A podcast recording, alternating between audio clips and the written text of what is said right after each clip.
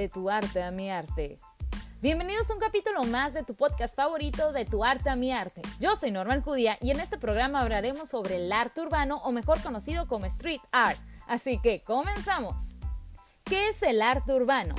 El arte urbano, también conocido como street art, es una categoría en la que engloba un conjunto de manifestaciones plástico-culturales que se tienen en un espacio público y su producción desafía los marcos legales. Por ello, suele estar relacionado con las subculturas o las contraculturas.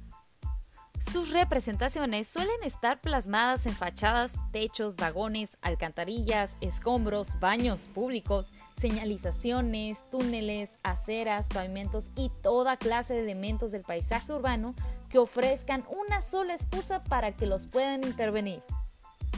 El origen del arte urbano. Este nace en la sociedad de masas o la sociedad del consumo alrededor de los años 60 esa época fue de gran importancia política, especialmente en la población juvenil que se oponía a la guerra de Vietnam o abrazaba ideologías de izquierda. Entre los grandes artistas más reconocidos del street art tenemos a Bansky, Oboe, Jojo Ne, Pez, Skin Kachu, Stick, Lady Pink, Swan, Ellen Pitt, entre muchos otros. Diferencias entre el arte urbano y el arte público. A pesar de que ambos comparten el hecho de estar plasmados en la ciudad, la diferencia entre ambos es que el arte urbano es ilegal, por lo tanto puede ser removido de un momento a otro, y el arte público es legal, pues forma parte de los planes de urbanización del Estado y tiene carácter patrimonial, por lo cual aspira a la perpetualidad y recibe mantenimiento los comienzos del arte urbano en México. Su historia es un tanto incierta, sin embargo, lo que se cree es que el fenómeno llegó a través de la frontera con los Estados Unidos en Tijuana, a lo largo de los años 60. Otros núcleos importantes fueron en Guadalajara o Aguascalientes. Finalmente llegó al Distrito Federal, donde se consolida esta práctica en los años 80 gracias a los barrios marginados de la capital. Desde entonces, el graffiti en México ha sido una actividad que, aunque al principio genera un poco de rechazo en la población, poco a poco ha logrado establecerse como un movimiento cultural que es capaz de producir extraordinarias obras de arte comparables con el muralismo cultivado por artistas como Diego Rivera o Clemente Orozco. Y es así como varios grafiteros que integran estos movimientos optan por la legalidad, es decir, pedir consentimiento del gobierno o del dueño de la pared para proceder a pintarla.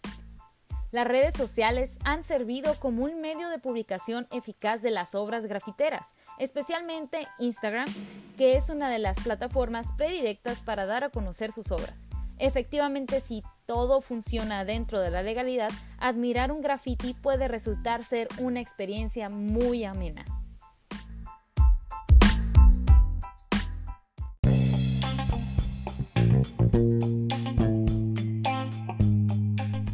Te esperamos este 22 de abril en punto de las 11 de la mañana en Arte, algo para todos, en nuestra presentación virtual de la Galería de Arte Urbano, donde te mostraremos algunos de los murales realizados por artistas de la ciudad de Tijuana y playas de Rosarito a través de Facebook Live.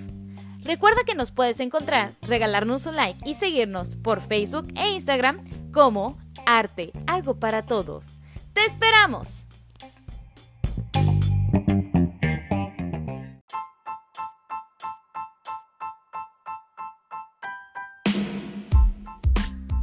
Por mi parte, esto es todo. Y hablando de arte urbano, recuerda asistir este 22 de abril a las 11 de la mañana en Arte Algo para Todos.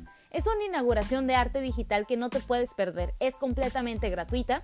Y hablando de arte urbano, y si te interesó después de este podcast, te lo recomiendo muchísimo. Es completamente gratis y lo puedes buscar en las plataformas de Facebook e Instagram.